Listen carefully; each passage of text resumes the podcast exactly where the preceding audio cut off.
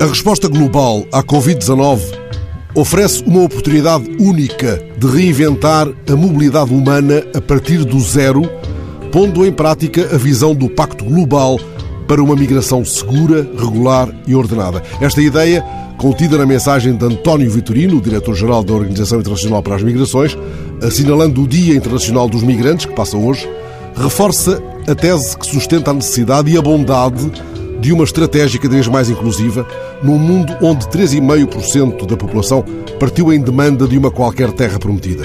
A mensagem do diretor-geral da Organização Internacional para as Migrações sublinha o papel fulcral que os migrantes têm desempenhado na linha da frente da luta global contra a Covid-19, seja a cuidar dos doentes, seja a trabalhar para manter os serviços essenciais. Contudo, observa António Vitorino, muitos destes migrantes na primeira linha do combate à Covid-19, perderam os trabalhos, enfrentam situações de pobreza ou não têm possibilidade de voltar aos países de origem. Nesta data, ficamos também a conhecer a intenção reafirmada pela Secretária de Estado portuguesa para a Inclusão e as Migrações de procurar famílias de acolhimento para jovens refugiados que cheguem em Portugal sem família.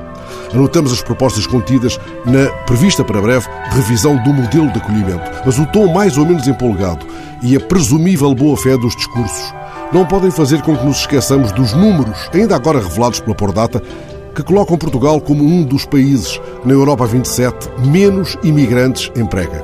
Muitos desses tão poucos terão uma história nada edificante para contar quando interrogados sobre as barreiras burocráticas que são obrigados a enfrentar.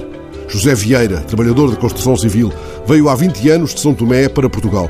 A jornalista Joana Gurjão Henriques conta hoje no público a atribulada história de vida deste homem que desconta para a segurança social sem disso colher qualquer benefício. José encalhou nos trâmites.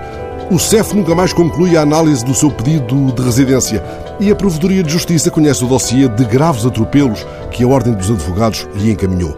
É a história de José. O não ata nem desata com que os serviços ditos competentes o mantêm numa espécie de terra de ninguém da cidadania.